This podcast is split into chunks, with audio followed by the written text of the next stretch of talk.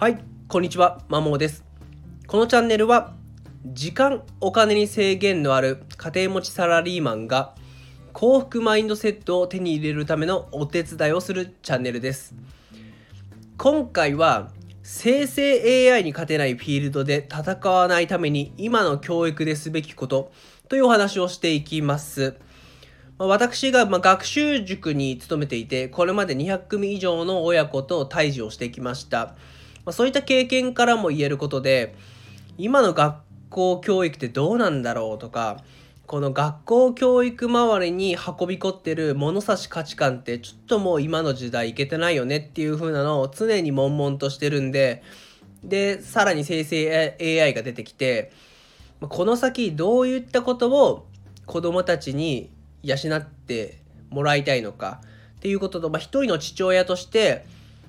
なんかどのようにしたらいいんだろうっていうのを常に考えてるんで今日は自分なりのアウトプットをしていこうかなと思います。なので同じようにお子さんを育てている方も一つ参考になるんじゃないかなと思います。どういった教育を子供に施せばよいか。どういった環境を作ったらいいのかっていう観点からお聞きいただけると嬉しいです、まあ、結論ですね。大きく3つのことをした方が良いと思ってます。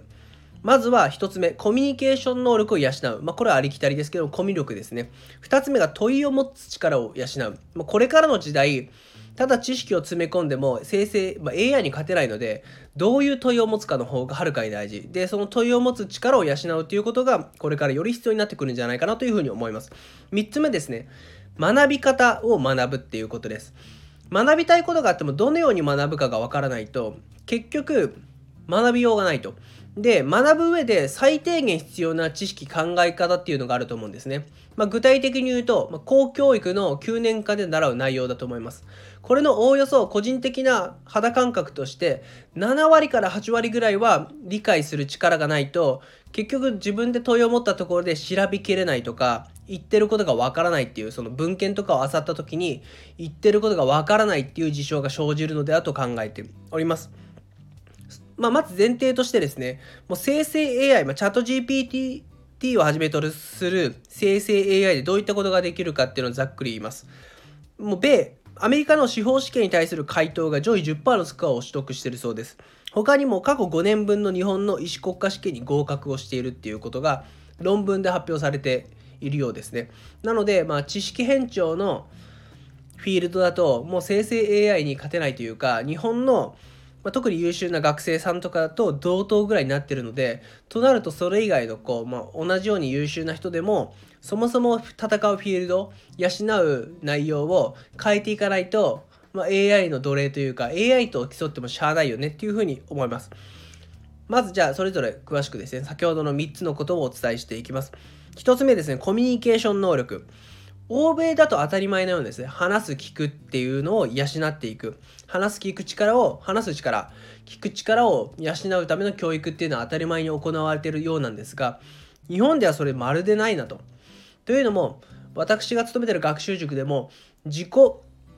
表現をしっかりできる子ってあんまりいないんですね。頭がいい、勉強ができる子でも割と黙々やってるので、いざ話してもらうと、ようわからんみたいなことが正直あるんですよ。まあそれは当たり前ですよね。ペーパーテストに偏った教育されてしていたら、まあ、そうなるのも無理はないと。ただまあ社会に出て一番必要なのってコミュニケーション能力と。まあいろんな会社が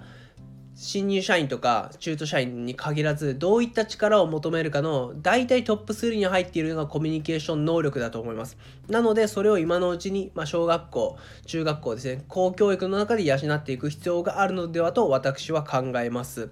まあ、具体的にはまあ、自分の考えを筋道立てて話すっていうことですね。まあ、論理的思考能力を、思考力を鍛えるにも役立つかなというふうに思います。あとはもう、どちらかというと聞く方が大事なので、相手の話を理解する、共感する、傾聴するっていう、まあ、そういったところを養う。まあ、国語に近いシーンですけども、まあ、それをやっていく必要があるかなと。ただ、その、相手の話を理解するっていうのも、最低限の知識とか考え方がないと理解するにもできないと思うんですよね。なのでそういった意味の位置づけとして公教育の国産リーシャ英語とかがあるのであと私っていう位置づけかなというふうに私は考えます。2つ目ですね問いを持つ力を養う。まあ、正直問いって子供の方が持ってると思うんですよ。なんで空は青いのかとか、なんで太陽は暑いのかみたいな。大人だったら当たり前だよねっていうのでもう次の話に言っているけれども子供はやっぱ疑問を持つんですね。どちらかというと問いを持つっていうのは子供は誰しも持っている。でもそれを大人が積んでしまってるっていうのが実情だと思います。なので、まあ、おのおのがですね、ちゃんと興味関心に関わる問いを持ってそれを尊重できるような社会を作るというかそういった教育にしていくでその疑問を解決するためのサポートをするのが大人っていう位置づけ、まあ、学校の先生ないし周囲の大人っていう位置づけが良いのではと思ってます。まあそんなこと考えずにこれをしなさいみたいなことをひたすら繰り返してしまうと、まあ、子供はだんだん疑問を持つことすらやめてしまうのでああなんか大人の言われたことやっとった方がいいなみたいな話になるんでそうすると問いを持つ力を養う機会が失われると思うのでやっぱ大人の反応ですよね。そこが大事かなというふうに思うんで是非ですね私は娘の疑問とかは極力大事にするようにしています。で疑問を持って質問された時にやってはいけないのがいきなり答えを言ってしまうっていうことですね。一緒に考える。で子供が見つけられるようなサポートをするっていうアプローチが大事です。大事かなというふうに思います。最後ですね。学び方を教えるっていうことですね正直学校の勉強がある程度できるかっていうのは学び方は分かっていると思いますどちらかというと定期テストとかでも平均点を下回る子っていうのはどのように学んでいったらいいかがわからないっていうパターンもあるんですね。だからそういう子に対してこういうふうに考えて学ぶんだよとかこういったツールを使ってこう学ぶんだよっていう学び方の学び方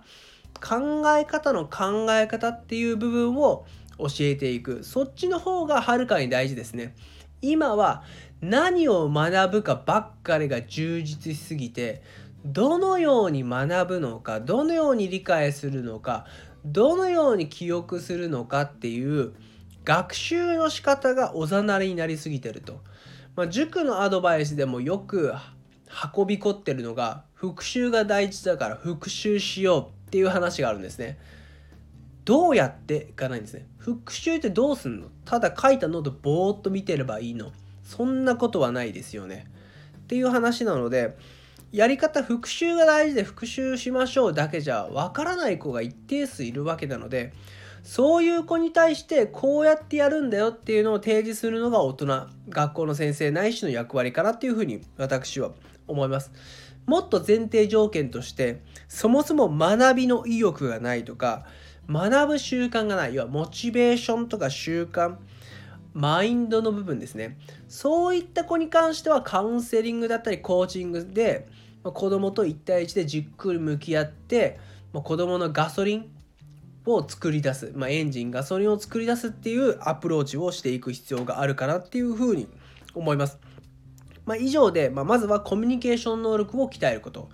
その機会を創出する。2つ目は問いを養う力を持つと。あ養う問いを持つ力を養うですね。これは子供だったらすでにあるんで子供の問いを尊重する。そして問い解決のサポートをするっていう大人のスタンスが求められるかなというふうに思います。最後ですね。どのように学ぶのか。正直平均点定期テストとかの平均点定期テストで平均点がいかない子っていうのは学び方の学び方考え方の考え方がわからない傾向があるのでそういった部分のサポートをしてやること。もっと大前提としてマインドの部分でモチベーションがないとかそもそも学ぶ習慣がないっていう子は、まあ、カウンセリングないしコーチングで彼らの